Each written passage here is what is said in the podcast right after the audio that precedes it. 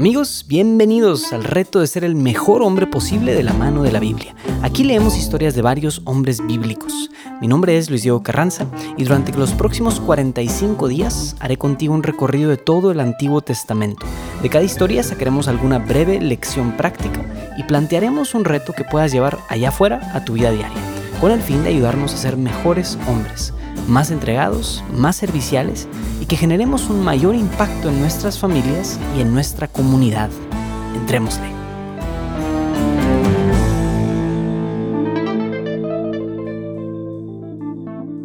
Muy bien, pues espero amigos que hayan disfrutado el reto de ayer. Yo en lo personal sí saqué algunas lágrimas viendo cómo Dios me ha acompañado en esta área de mi vida. Yo tuve una novia durante la preparatoria y luego tuve un amor platónico que pues duró como unos 20 años, pero 10 años.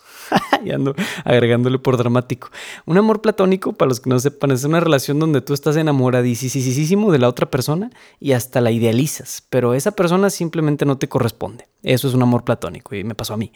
Y me costó muchísimo salir de eso, pero como tres años después de sanar esa parte o esa parte de mi vida, empecé un noviazgo con la que actualmente es mi futura esposa, que si Dios quiere en unos meses ya nos casaremos. Entonces, como les digo, Dios va escribiendo nuestra historia, hermanos. Bueno, suficiente chisme de la vida de Luis Diego por ahora.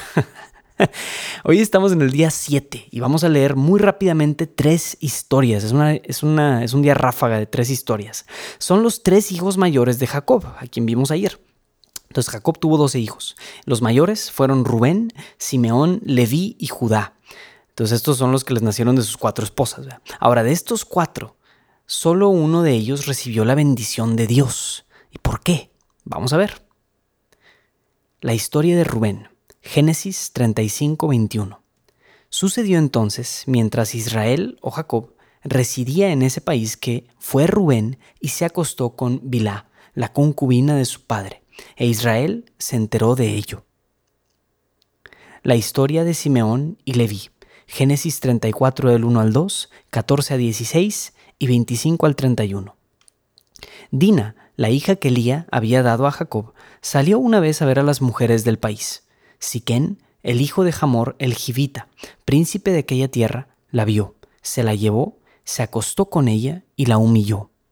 Los hijos de Jacob respondieron a Siquén y a su padre Hamor con disimulo, y dirigiéndose a aquel que había violado a su hermana le dijeron, No podemos aceptarte en nuestro pueblo, dar nuestra hermana a uno que es incircunciso porque eso es una vergüenza para nosotros.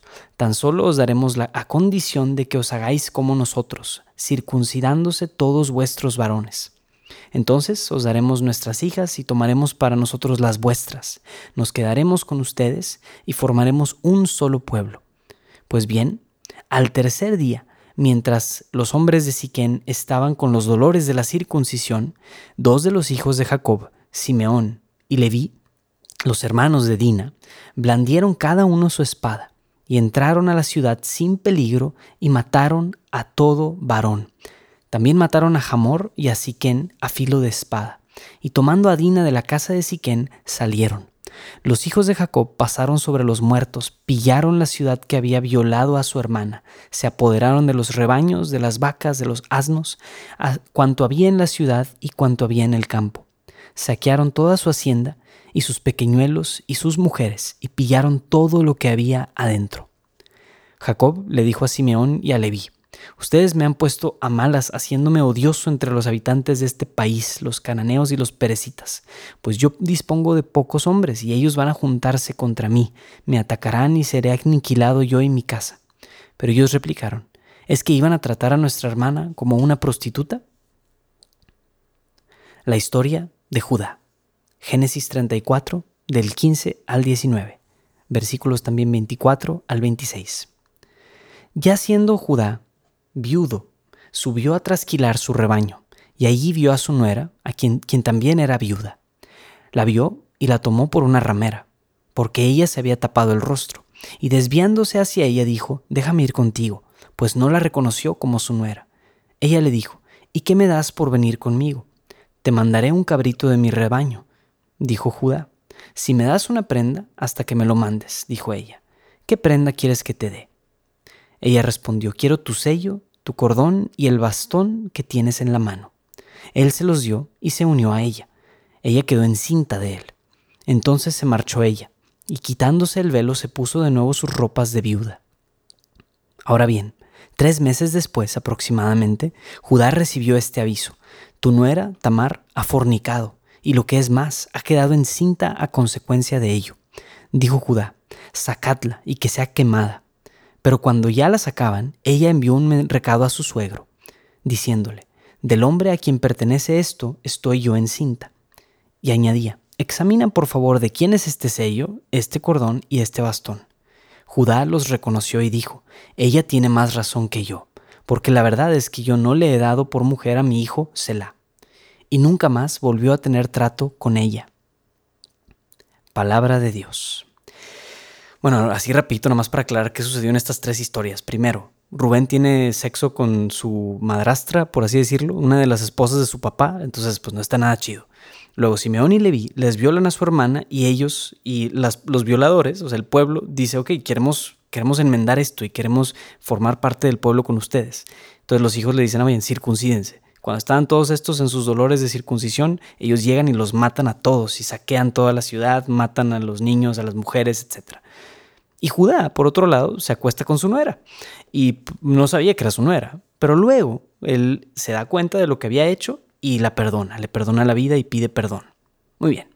Pues hoy vemos a los cuatro primeros hijos de Jacob, amigos. Todos ellos se comportaron de una manera bastante nasty, honestamente.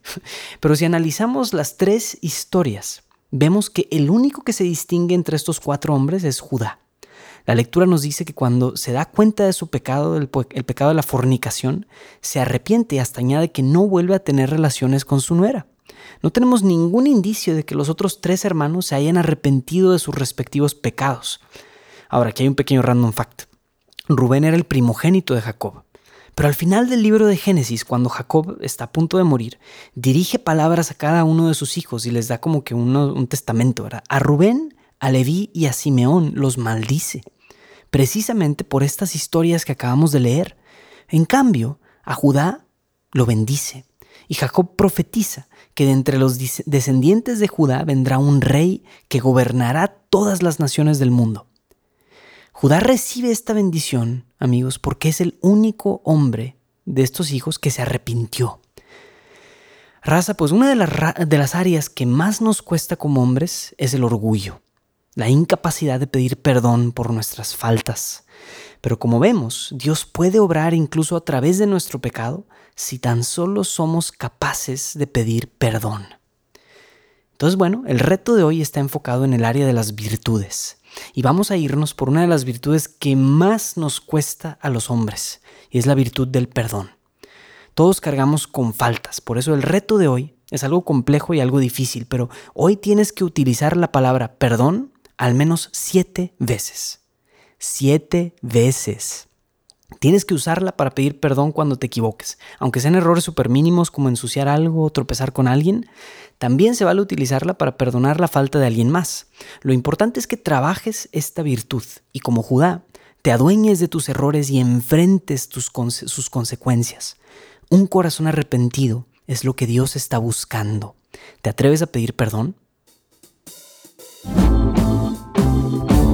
Bueno amigos, los invito a compartir en sus redes sociales la experiencia que están viviendo con este programa. Asegúrense de seguirnos desde la plataforma de podcasts y también a darse de alta en nuestra lista de mail en retos.jdn.app para que no se les pase ninguno de los días de este programa. Amigos, mi nombre es Luis Diego Carranza, invitándote a seguir siendo el mejor hombre posible. Nos vemos mañana.